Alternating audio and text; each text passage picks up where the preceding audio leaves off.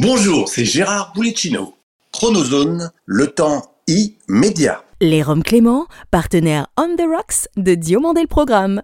L'abus d'alcool est dangereux pour la santé, à consommer avec modération. Chronozone présente Diomandé le Programme. Now give me a beat.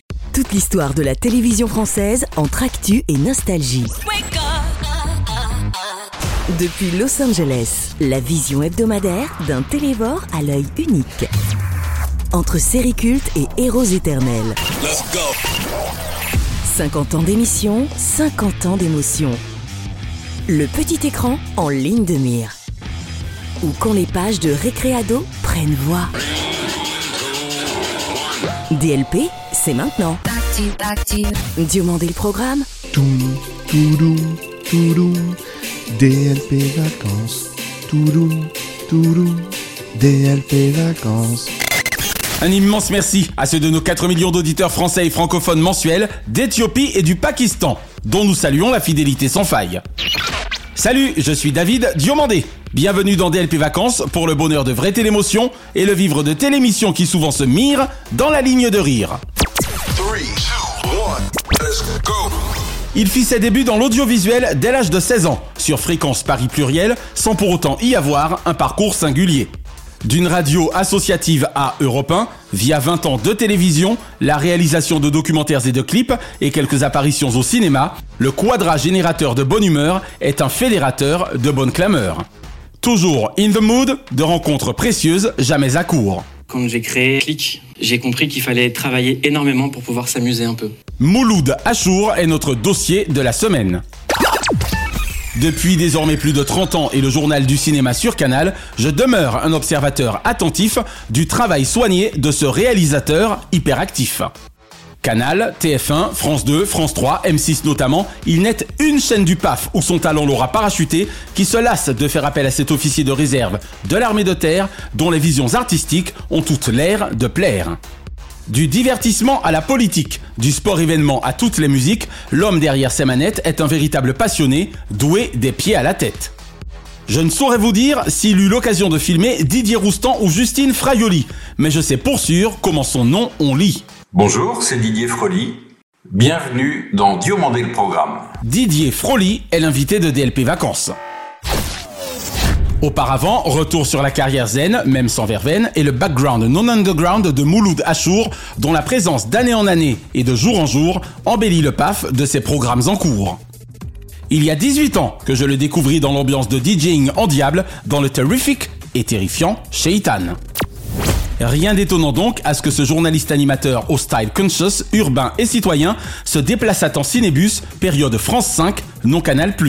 On va voir le film, il va commencer là. Ouais, mais on n'a même pas de quoi se payer une place. Mais c'est pas grave, venez, euh, j'ai un plan, je commence à passer un peu à la télé, c'est bon. En véritable pari pluriel, Mouloud au look singulier, hmm, par rapport aux normes, se distingue précisément par son énorme goût pour le hip-hop, la politique, le rap et toute la clique. Clique de celle qui agite positivement la game zone, d'un Mouloud ne se la jouant jamais en mode game one. How are you, Kendrick? How you doing? Welcome to Paris, welcome back. Thanks for having me. Le gros journal qu'il dirige à un temps se voulait radical sur ses couves, riche de rappeurs, toujours dans le move. Bienvenue à Paris dans le 11e arrondissement. On est sur le toit des locaux où se trouve le gros journal et click.tv. Pour Mouloud Achour, le kérosène surpuissant apporté par le grand journal où il s'illustre également aboutit sans doute pour partie à The Source de sa première fois en production où la tout roule pour monsieur le ministre du cool. De la matinale banlieue superstar sur une Mouloud TV Select au cinéma de Tiekar de type service public, chez Mouloud, le crunk est aussi fun que le funk. Ma première bande, euh, c'est une bande artistique, la bande de Courtrage May. En conclusion, jouer les méchants n'étant son kiff, d'une MTV Select à un canal Effect, le son de Mouloud et son image Always Feel Good parfont sa réputation de jour à jour. Hi Tim, Ah, it's so great to be here with you. I'm happy to be here with you. Jean-Philippe Ouais. Je démarre avec la grue là que tu vois au programme qui va balayer le public. Les applauses. Donc je joue vraiment la salle au départ quoi. Ok, merci. Bonne émission. Bonjour Didier Froli. Bonjour David. Merci d'avoir accepté l'invitation de DLP. Mais avec plaisir. Est-ce que tu peux imaginer notre joie, Anaya et moi, d'avoir Didier Froli à notre micro après avoir eu notamment Gérard Pulicino, qui d'ailleurs a fêté récemment ses 65 ans, et Bernard Gonner. On adore les réalisateurs à DLP. Nous, les animateurs, on n'est rien sans vous. Surtout que pour une fois, vous avez un jeune. tu dis ça pour qui, là? Bah pour les deux autres. Ça sera répété, déformé et amplifié. Tiens, avant que nous ne commencions l'interview, si tu me donnais des nouvelles de ton copain et néanmoins confrère, Jean-Louis Cap, que j'aime tant. Oui, oui, il fait partie de mes aînés que je respecte beaucoup et à le suivre sur les réseaux sociaux, il passe une retraite paisible de grand-père. Il suit la carrière de son fils réalisateur. Benjamin, bien sûr, Ben Cap. Exactement, Ben. Et il profite de la vie et c'est parfait. Et il a bien raison. Aujourd'hui, en tout cas, il s'agit surtout de la magnifique carrière de Didier Froli, dont je crois d'ailleurs comprendre qu'elle est loin d'être achevée, puisque on a la chance de te tenir rapidement avant que tu ne regagnes Paris pour enregistrer une nouvelle session de, de, ben je te laisse nous le dire. De Mask Singer, on, on Eh va ben enregistrer la prochaine saison, euh, là, à partir de ce week-end. D'accord, on saura tout. Didier, peux-tu expliquer à nos auditeurs pourquoi je dirais que l'audiovisuel a gagné ce que l'armée de terre a perdu? L'armée de terre n'a rien perdu, puisqu'au moment où je vous parle, il y a encore deux jours, j'étais dans mon régiment en tant que parrain d'un nouveau peloton de jeunes engagés. Génial Avec encore quelques chevelons, 22 apprentis soldats ont choisi de vivre 12 jours de préparation militaire de perfectionnement parachutiste.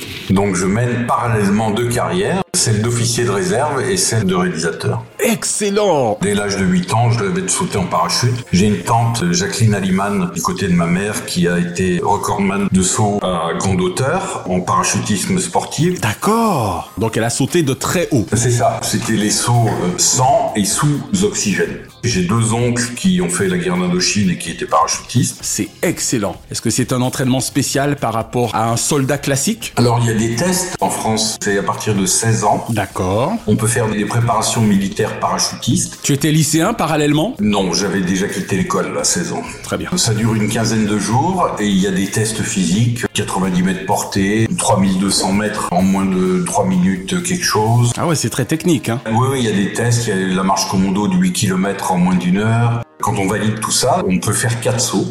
Donc j'ai fait mes 4 premiers sauts à 16 ans. C'est génial. Jusqu'à attendre 17 ans et demi, j'ai renouvelé l'expérience en étant aide moniteur. Donc j'aidais le moniteur parachutiste à encadrer un groupe de 10 élèves qui faisaient leur PMP à leur tour. D'accord. Et ce qui m'a permis à chaque fois de ressauter avec eux et donc de cumuler une vingtaine de sauts avant de pouvoir m'engager à 17 ans et 6 mois. En 81, on est allé faire du maintien de l'ordre en République centrafricaine. Oh là qui là s'appelait encore la Centrafrique, suite à la chute de l'empereur Bokassa et à la mise en place du président Dako. Centrafrique, 30 décembre 1965, le colonel Bokassa se soulève contre le président en place, le président Dako.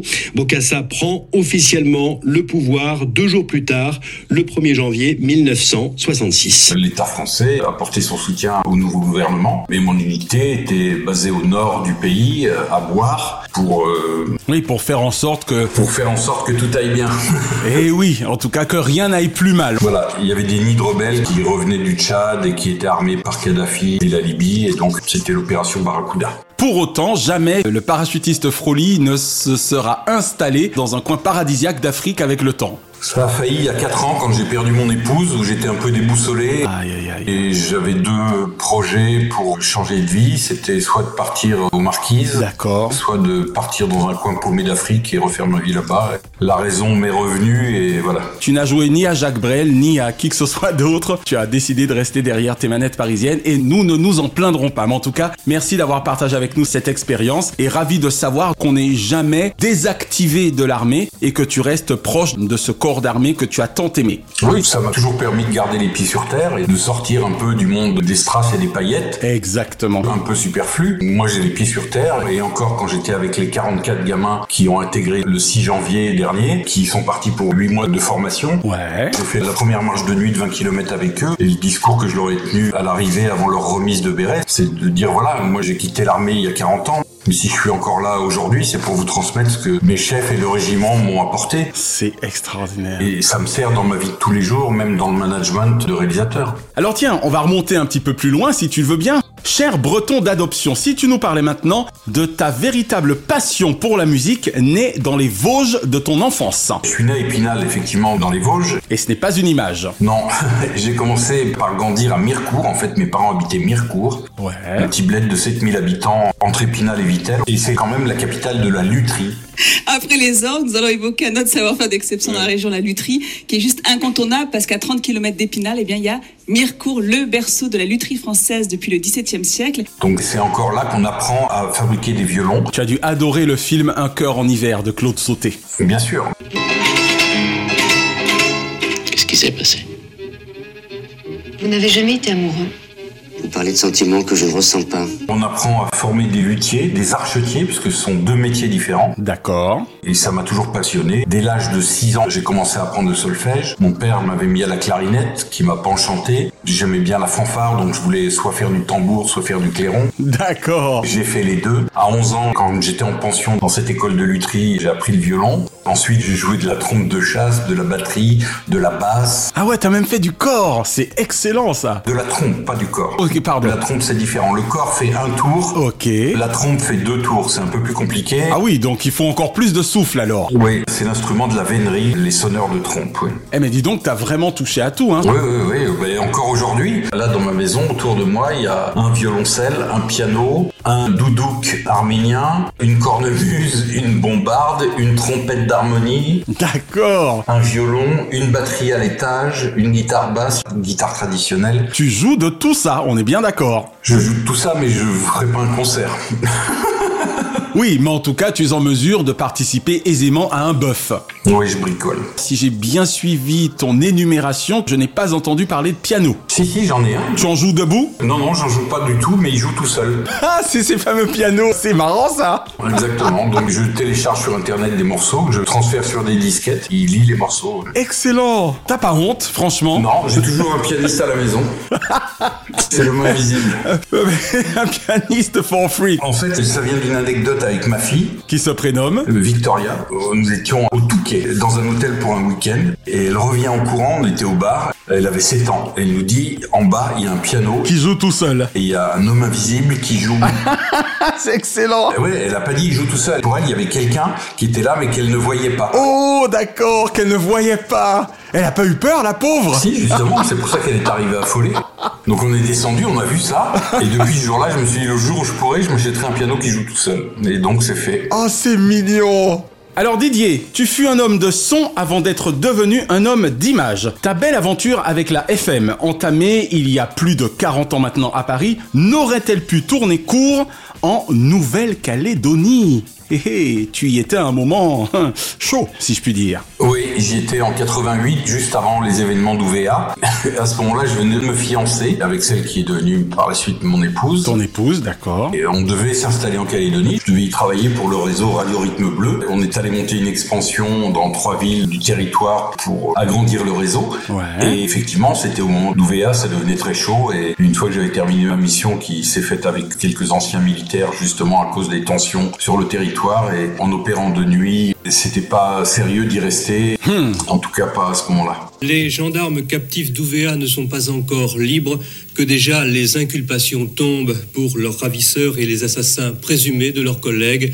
14 ont été prononcés aujourd'hui. Ce qui m'intéressait dans ce nouveau média, c'était la technique. Plus il y avait de boutons sur les appareils, Et tu m'étonnes. plus ça me passionnait. Eh oui. C'est surtout ça que j'ai vu dans la naissance des FM. Eh oui. Et le potentiel, l'important, c'était de travailler sur la propagation des, Des ondes, ondes. et donc les radios dites locales. L'intérêt, c'était de pouvoir couvrir le plus large territoire. Possible, exactement. Parce que deux ans ou trois ans après, la publicité a été ouverte pour les FM. Eh ouais. Il fallait démarcher un marché publicitaire. Donc techniquement, il fallait couvrir la plus grande surface possible. Réalisateur brillant, mais également à une certaine époque cadreur et monteur, qui aura fait confiance à Canal en 1989 à l'autodidacte Didier Froli En fait, je suis rentré à Canal en 1988 comme caméraman. Donc ça, c'était en août 88 et j'ai donné ma démission en mai 89. Alors que j'avais un CDI et que les neuf autres caméramans de la chaîne m'ont regardé avec des grands yeux en disant mais t'es dingue, t'as un CDI, Que tu romps t'as bientôt 30 ans et tu romps le contrat.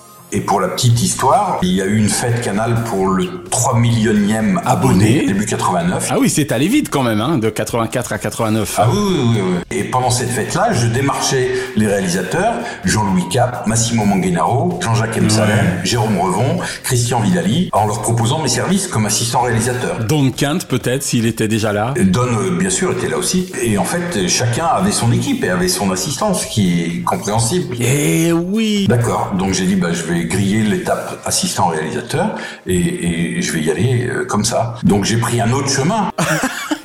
Voilà, il fallait à la fois que je quitte Canal, que je devienne intermittent du spectacle, et donc pour ouvrir mes droits, que je fasse 507 heures dans l'année. Les fameuses 507 heures au congé spectacle. Voilà, et à côté de ça, mon épouse euh, quitte son Ouais. job, euh, puisqu'enceinte de notre fille. D'accord, de Victoria. Donc double raison de se mettre un coup de pied aux fesses et en avant. Oh là là alors pour le coup, qui t'a donc dit cette fameuse phrase? Eh bien puisque tu t'en sens capable, vas-y, tente. C'était qui? André Rousselet en personne? Non, c'était le directeur de production de Canal de l'époque, Jean-François Dion. Rien à voir avec Céline, j'imagine. Non, rien à voir. Il y a eu une opportunité un jour, une bande-annonce à faire d'un golfeur avec euh, le commentateur de l'époque, une bande-annonce avec trois caméras. D'accord. Et le réalisateur prévu pour la faire n'était pas là. Donc il m'a appelé et il m'a dit vas-y. J'ai fait cette bande-annonce de moins d'une minute, pas très compliqué. Et à partir de là, j'avais mon premier contrat de réalisateur. Et C'était important parce que c'était validé, quoi. Et J'avais un bulletin de salaire de réalisateur. Extraordinaire. Alors attention, tout le monde, on va démarrer. Moteur partout. Je passe par un autre plan public, puis après le stead va, va chercher Arthur euh, sur scène, voilà. Le moteur tourne, on démarre en musique dans 3, 2, 1, top Quand j'étais cadreur, forcément, je travaillais sur La Grande Famille et Nulle part ailleurs. Eh oui Les deux émissions phares de la chaîne. Et donc, j'avais sympathisé avec les jeunes chroniqueurs de l'époque. Isabelle Giordano, Jean-Luc Delarue, Philippe Vandel, Daniela Lambroso, Jérôme Bonaldi, etc. Anne de Petrini, Anne Mademoiselle Adiès, Alexandre. Devoise, Philippe Vecchi. C'est ça. J'ai commencé à réaliser des petits reportages pour eux qui illustraient des thèmes dans les émissions quotidiennes jusqu'en 91. Et puis je me suis dit, si demain euh, Canal qui est sans cesse menacé, qu'est-ce qui se passe après-demain quoi? Donc il faut absolument que j'aille proposer mes services et pouvoir travailler ailleurs alors que mon agenda était plein. Et j'ai pu commencer à travailler ailleurs. Waouh Ah non, c'est passionnant Didier. Alors on va rester justement dans ce domaine parce que tu as tout fait. Et si tu le veux bien, on va légèrement développer avec la question suivante. Des jeux aux grandes soirées politiques, en passant par les talks, les magazines, les émissions de divertissement et autres concerts ou directs sportifs, parviens-tu seulement à avoir un genre favori derrière tes manettes? Non. Je veux bien le croire. J'ai des confrères qui sont spécialisés dans les variétés, les jeux, les talk-shows ou le sport et qui font que ça. J'ai voulu faire beaucoup de divertissement la semaine et beaucoup de sport le, Le week-end. Donc j'ai pas été beaucoup à la maison. J'aime tout faire, mais à petite dose. D'accord. Trois semaines sur les Jeux Olympiques, c'est une belle expérience. Il faudrait pas que ça dure six mois, quoi. Je crois que tu as fait notamment Barcelone et Atlanta. Oui, absolument. Avec Canal 92 et 96, ouais. Bonsoir, l'actualité c'était avant tout Barcelone ce soir et l'ouverture des JO que vous venez de vivre en direct. Et t'étais même au Stade de France en 98 pour la première étoile des Bleus. Absolument. 98, je réalisais l'habillage de Canal+, qui était commenté par Charles Bietri et Thierry Gilardi. Pour être clair, on récupère le signal international du réalisateur du match qui le réalise pour la terre entière. D'accord. Et on rajoute nos propres caméras. Il y avait 14 caméras en plus pour filmer les commentateurs, nos invités, les coachs. D'accord, d'accord. Donc, je ne peux t'accuser d'être le responsable de Chirac en gros plan ne connaissant les noms. C'était pas toi, c'était le signal récupéré. Absolument, signal inter, c'est pas moi.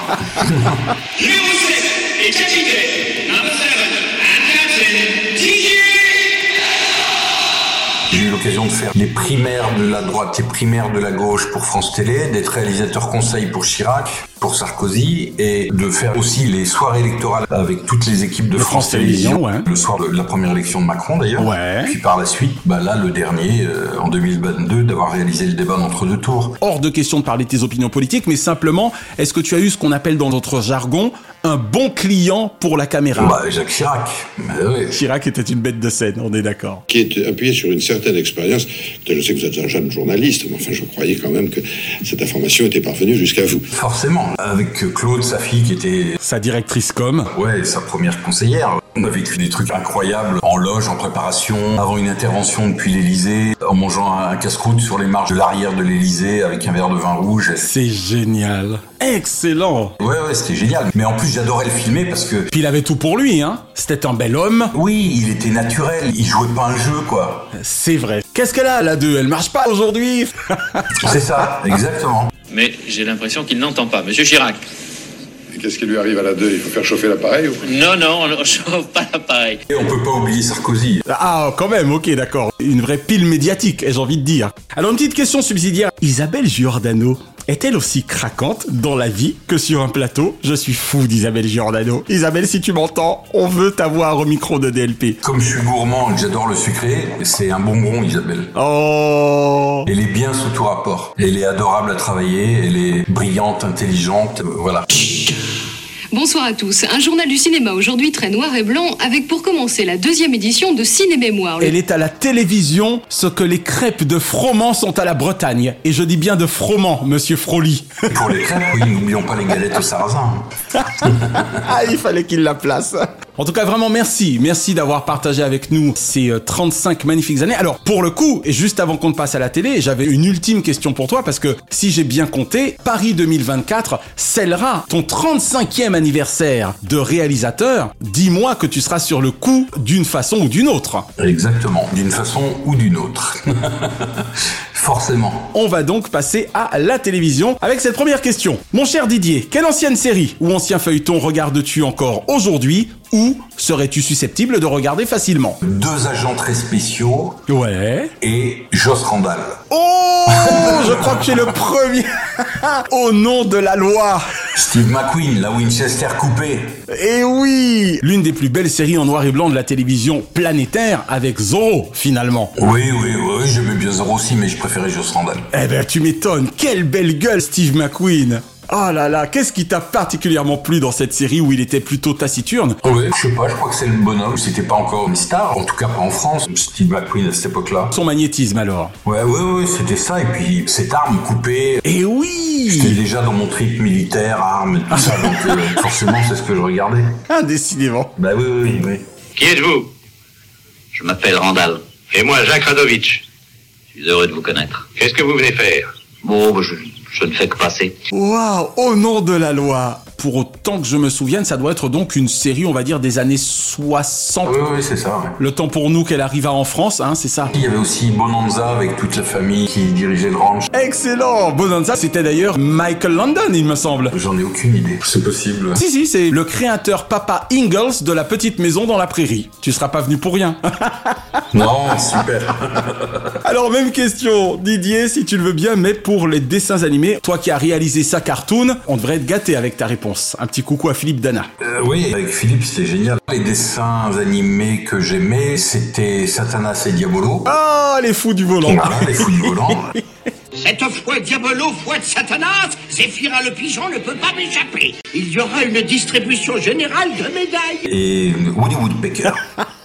J'adorais ça avec le pivert. Ça me rappelle les dimanches après-midi dans les Vosges, sous la neige, on pouvait pas sortir et on était scotché devant la télé, et voilà. Et qu'est-ce que tu lui trouvais de particulier à Woody Woodpecker pour que tu les préférais par exemple à Heckle et Jekyll? Je sais pas, j'aimais pas Ekel et Jekyll. Tu préférais les pivers au corbeau, quoi. Oui, oui, oui. Puis il était, il était malicieux. C'est vrai. Et puis il y avait son rire, son cri, ça m'amusait. Bonjour.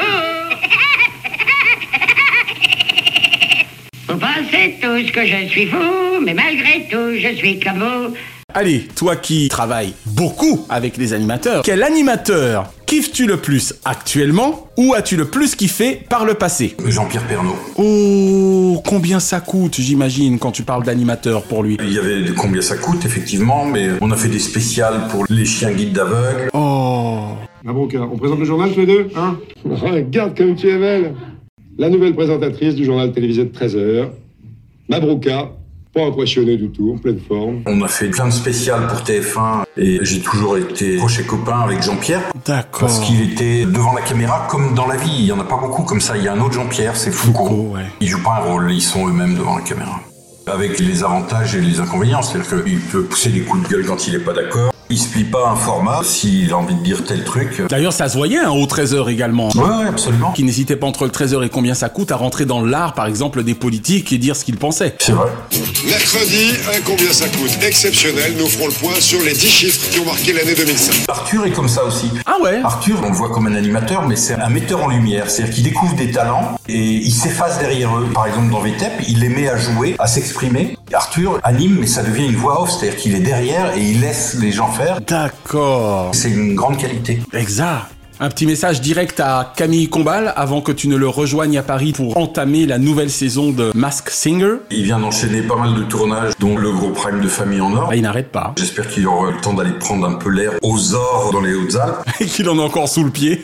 et qu'il sera en forme pour la session qui nous attend là. Mais je suis pas inquiet. Il a la pêche. Un journal télévisé, si ça se trouve Jean-Pierre Pernaud va revenir, ou un présentateur ou une présentatrice de journal télévisé favori. Forcément, Jean-Pierre Pernaud pour sa proximité avec les gens et donc l'auditoire de la chaîne. Et ça, je trouve ça génial ce qu'il a réussi à mettre en place. Bien sûr. La France vue d'en haut, régulièrement, on continuera à se promener au-dessus de toutes les régions françaises en montgolfière. Et j'aime beaucoup Anne-Sophie Lapix. Oui. Et Laurence Ferrari. Anne-Sophie, puisque j'ai travaillé avec elle sur C'est à vous. Et Laurence Ferrari, que je connais bien, puisque elle a démarré après Europe 1 dans ses premières télés sur TF1. C'était Dans combien ça coûte, justement, avec Jean-Pierre Pernaud. On va tout de même rappeler que c'est tout, tout, tout, tout, tout, tout, tout début, histoire de rendre à César ce qui lui appartient. C'était quand même dans Studio Gabriel.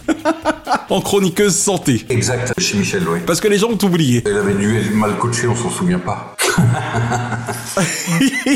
ça doit être ça. Et enfin, mon cher Didier, tout genre confondu, quel est le nom de ton programme favori de tous les temps Franchement, ce programme-là était énorme et c'était le Millennium, le passage à l'an 2000. Oh, Surtout comme téléspectateur d'abord, parce que j'étais un téléspectateur dans une régie et je voyais tous les fuseaux horaires m'arriver un par un dans tous les pays qui passaient minuit et donc qui passaient à l'an 2000. Extraordinaire.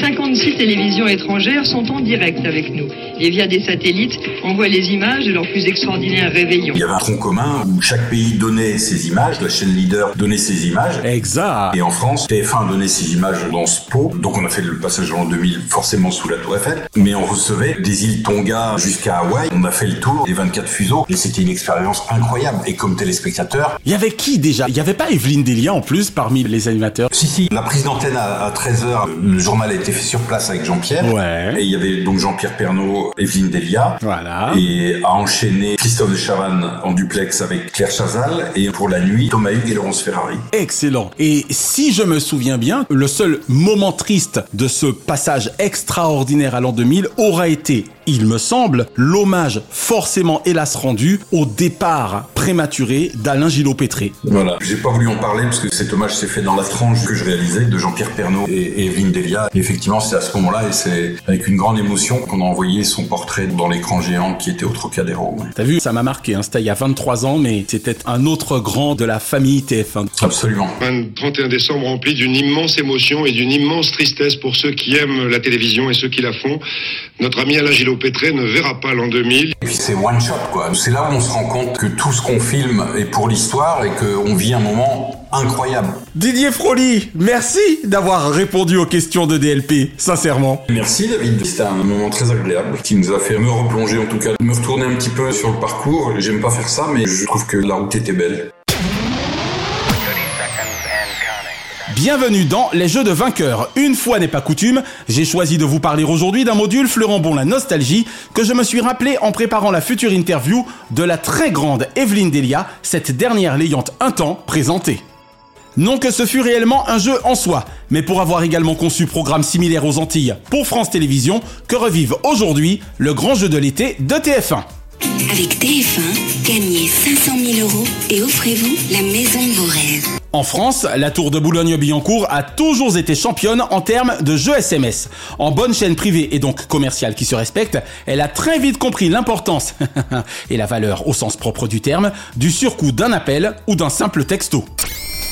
À l'instar d'Apprendre ou à laisser ou de Star Academy notamment. Et dans le cas du grand jeu de l'été, le 7 13 13 et le 39 80 furent les nombres magiques, permettant à l'époque aux téléspectateurs de la première chaîne d'Europe de remporter d'agréables cadeaux, récompensant leur fidélité à la une. Répondez par téléphone au 39 80 ou par SMS en envoyant 1, 2 ou 3 au 7 13 13. Diffusé il y a une bonne vingtaine d'années, du lundi au dimanche, je lui ai connu au moins, de mémoire, deux animatrices. Nathalie Vincent et la septuagénique Evelyne Delia, invitée exceptionnelle de DLP Vacances le 21 avril prochain à l'occasion de son 75e printemps. Bonjour, c'est Evelyne Delia. Bienvenue dans Diomandé le programme. Nous donner rendez-vous à 12h50, 13h30 et 20h40 afin de tenter de remporter appareil photo numérique, écran plasma et autres scooters et surtout la somme colossale à partir de 2002 de 500 000 euros lors de la finale du dit grand jeu. Avec les 500 000 euros offerts par TF1, à vous la Dolce Villa. À bientôt. Débutant généralement fin juin et se poursuivant jusqu'à début septembre, j'eus tout le loisir d'en goûter aux joies des questions, tandis que nous étions encore parisiens jusqu'à juin 2007. Voici la question du jour. Dans quelle série diffusée ce soir à 20h50 une héroïne vient-elle sur Terre pour aider les humains? Cette année-là du reste, c'est Nathalie Vincent qui anima le grand jeu de l'été deux jours après notre départ définitif du 25 juin au 2 septembre 2007. Il y avait ainsi chaque jour un heureux gagnant déterminé par tirage au sort sous contrôle d'huissier de justice pour un grand jeu de l'été qui eut gagné à refaire un tour de piste. Le gagnant d'aujourd'hui remportera un ordinateur portable graveur DVD d'une valeur de 1000 euros et surtout, il participera au tirage au sort final pour gagner 500 000 euros et s'offrir la maison de ses rêves. Le 21 avril prochain dans les Jeux de vainqueurs, dessiner, c'est gagner Pour gagner votre liberté et prendre la Bastide, c'est à vous de jouer. Depuis 75 ans environ, la télévision française toujours donna la chance aux chansons et mit les musiques au cœur de ses génériques. Du petit conservatoire de Mireille à The Voice, si la voix porte dans la petite lucarne, les notes également en cohorte y ont tout leur charme. Déportés au petit écran, DLP Vacances fait ses gammes et vous raconte la rencontre entre des musiques et des téléspectateurs ayant à cœur d'associer leurs émissions à des émotions. Séquence nostalgie cette semaine avec une immersion dans la partition tout en flûte de pan et en vastes espaces de l'une des plus belles émissions de la télévision française des années 80-90. Et s'il y eut par la suite les versions Ushuaïa Nature et Opération Okavango, Music Zacker vous emmène aujourd'hui sur les traces du générique d'Ushuaïa, le magazine de l'extrême originel. Jamais ne pourrai oublier ce magazine de découverte de mes années lycée et fac, passé avec ce superbe rendez-vous entre le 17 septembre 1987 et le 31 janvier 96, quasi concomitamment, au Club Dorothée. Des images toutes plus somptueuses les unes que les autres, tournées aux quatre coins d'un monde encore beau par des équipes d'exception, alors dirigées de main de maître par Nicolas Hulot et Madame Dominique Cancien. L'ancienne, génialissime directrice des divertissements de TF1 eut le nez creux en faisant le concept initial sortir de ses plateaux de lancement afin de mettre l'animateur star de la une au cœur même des aventures vécues, réussite garantie. Avec des pointes ayant frôlé les 4 millions de téléspectateurs pour près de 40% de part d'audience, source Médiamat Médiamétrie, Ushuaïa fut véritablement plus qu'un succès d'estime. Mais s'il est un élément ayant eu participé également de la légende du programme, c'est assurément son générique, signé Serge Perratonnerre.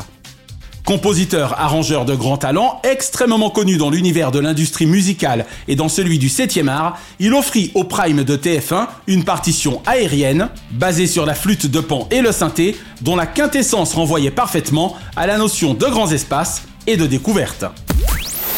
Rien d'étonnant que de Johnny à Céline Dion, de France Gall à Michel Berger, en passant par Luc Plamondon, il travailla avec les plus grands, car les notes apaisantes du générique d'Ushuaïa font définitivement partie du patrimoine audio français. Si Nicolas Hulot n'eut certainement nul besoin de paratonnerre au cours de ses missions périlleuses autant que merveilleuses, il sut forcément gré à Serge Perratonnerre de sa composition éclair, mais figurant parmi les étoiles des génériques TV. Le 21 avril prochain dans Music Zacker, et afin de célébrer ses 45 ans de diffusion aux États-Unis, le générique français de Dallas.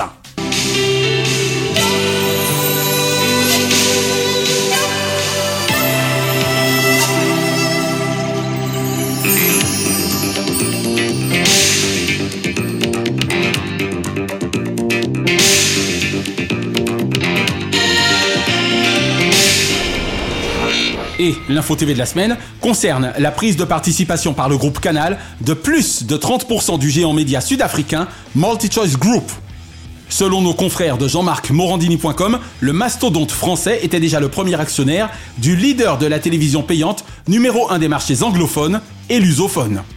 Coté à la bourse de Johannesburg, MultiChoice Group est donc désormais propriété du groupe Canal à hauteur de 30,27% de son capital. Avec ses plus de 22 millions d'abonnés dans plus de 50 pays, il est indéniable que le groupe Canal et sa maison mère Vivendi poursuivent leur implication sur le continent Afrique pour le meilleur et pas que pour le fric. Diomandé le programme Hors changement, DLP Vacances vous suggère ce samedi 4, dès 21h10 sur France 5, Échappée belle avec Ismaël Khalifa. Le Globetrotter nous mènera cette semaine de village en village suisse. L'occasion pour nous d'en saluer nos 55 000 auditeurs hebdomadaires qui, de Genève à Berne via Zurich, nous font l'amitié de leur fidélité digitale. Ce dimanche 5 sur France 2, et bien que moins efficace que son premier volet, Lucien Jean-Baptiste nous donne rendez-vous avec toute la famille de Jean-Gabriel Elisabeth afin de vivre la deuxième étoile. Il y est toujours entouré d'Anne Consigny, Michel Jonas, Lorena Colombo, Jimmy Woaoua, rejoint par Roland Giraud et de la talentueuse Firmine Richard, à laquelle nous pensons très affectueusement. Ce mardi 7 sur France 2, moins de deux mois après le Paris de la Belle Époque, et pour la première fois en un délai si court, nous retrouverons avec un bonheur non dissimulé les conteurs d'histoires les plus redoutables en télévision depuis Alain Decaux. Laissez-vous guider par Stéphane Bern et Laurent Deutsch dans la période de la Renaissance, dont l'on peut compter sur eux pour en savourer la quintessence. Ce mercredi 8 sur France 3, nos paysans et leur vie de labeur seront de nouveau mis à l'honneur dans le documentaire d'Agnès Poirier et Fabien Bézia, Nous, paysans, formidablement narré par le brillant Guillaume Canet.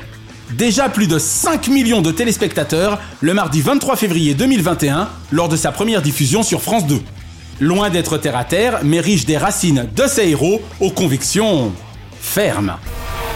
Et ce jeudi 9 sur France 5, Mathieu Vidard ouvrira un nouveau numéro de science grand format consacré à Quand la Seine débordera. Après la crue du siècle de 1910, la Seine n'a sans doute hélas toujours dit son dernier motif d'entrée en scène. Petit clin d'œil enfin au grand format édifiant et extraordinaire de Loïc Delamornay le jeudi 9 février dernier lors d'une édition du 20h de France 2 présentée par Anne-Sophie Lapix. Annoncé par cette dernière à partir de 22 minutes 36, Loïc Delamornay et Thomas Donzel suivirent des candidats migrants en provenance d'Afrique, de Haïti ou du Venezuela, tous prétendant au prétendu Eldorado américain. L'on suit Manuel, Fernanda et sa fille, tous trois équatoriens dans leur tentative de vaincre le Darien Gap, reliant l'Amérique centrale à celle du Sud. Cinq jours de marche intense entre Colombie et Panama à raison de 10 heures par jour, rétribués 350 dollars aux narcotrafiquants colombiens passeurs. Un périple que les journalistes de France 2 n'auront hésité à endurer avec les héros de leur reportage, à l'instar de précieuses 8 ans, petite congolaise croisée en cours de route, persuadée qu'après l'effort du Darien Gap, le réconfort de manèges américains suffira à lui rendre le sourire. Serpent corail, crocodile, cadavre, rien ne sera épargné à ces aventuriers d'une marche perdue d'avance, mais les aidant à avancer. En conclusion de ce grand format extraordinaire, ils seront tous parvenus à sortir de ces 100 km d'enfer vert, mais il leur fallut encore traverser le Costa Rica, le Nicaragua, le Honduras, le Guatemala et le Mexique, soit plus de 3000 km. Respect à Loïc Delamornay et à Thomas Donzel pour leur magnifique reportage enquête et tristesse pour ces aspirants à un pseudo-rêve américain auquel de faux espoirs donnent des ailes. Chaque semaine, nous concluons votre rendez-vous 100% télévision avec les bougies de ces héros. Et comme le performait si merveilleusement notre Johnny National, pour lequel vivre pour le meilleur n'était une vaine promesse, quelques cris de joie pour allumer le feu de la vie donnent également l'envie d'entendre.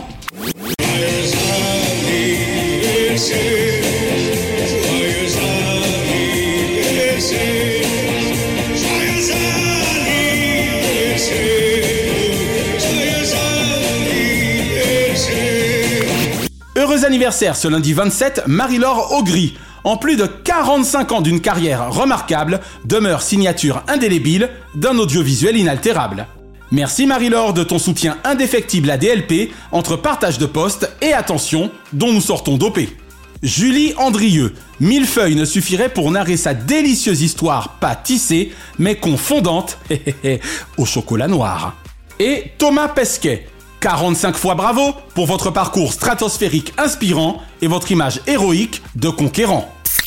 Ce mardi 28, Ali Badou, déjà 20 ans de télévision où il est encore permis de penser, pour un animateur qui même en radio et questions politiques garde propos sensés.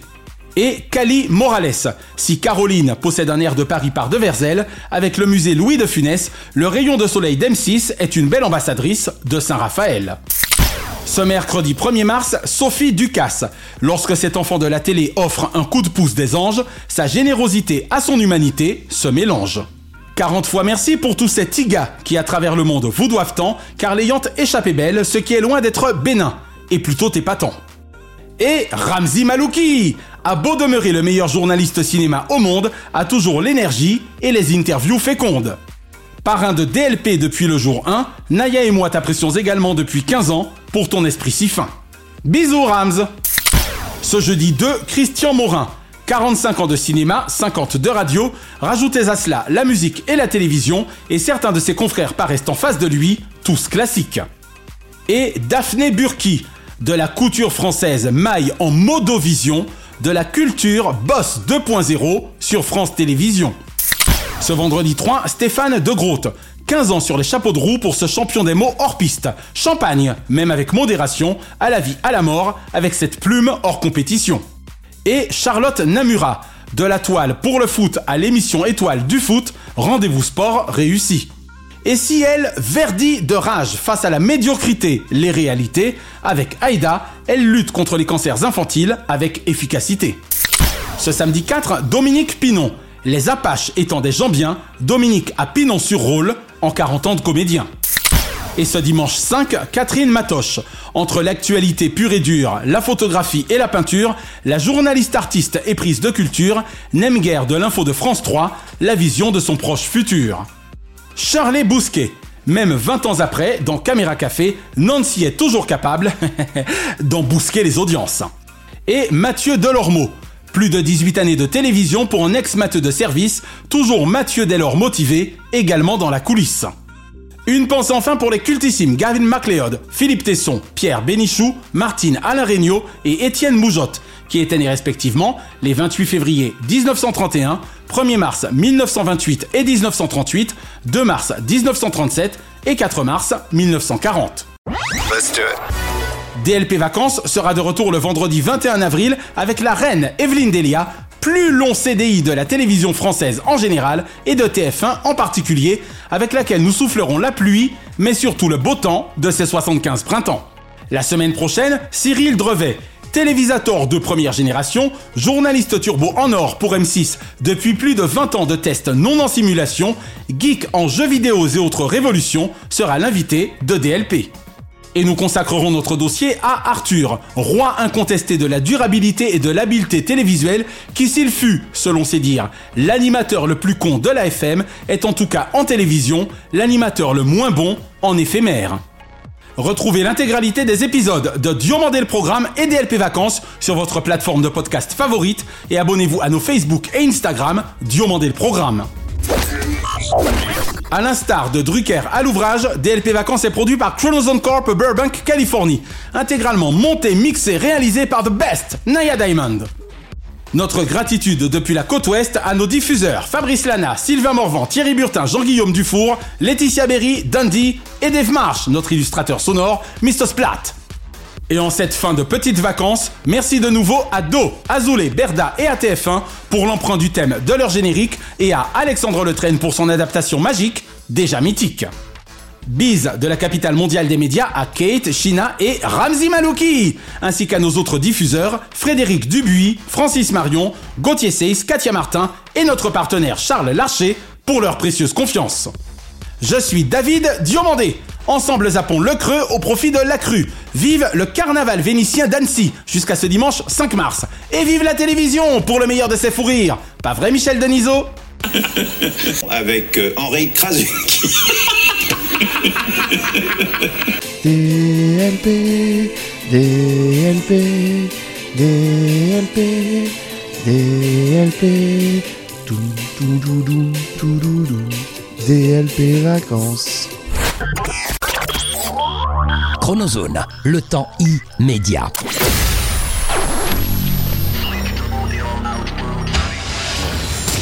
Salut, c'est Cyril Drevet.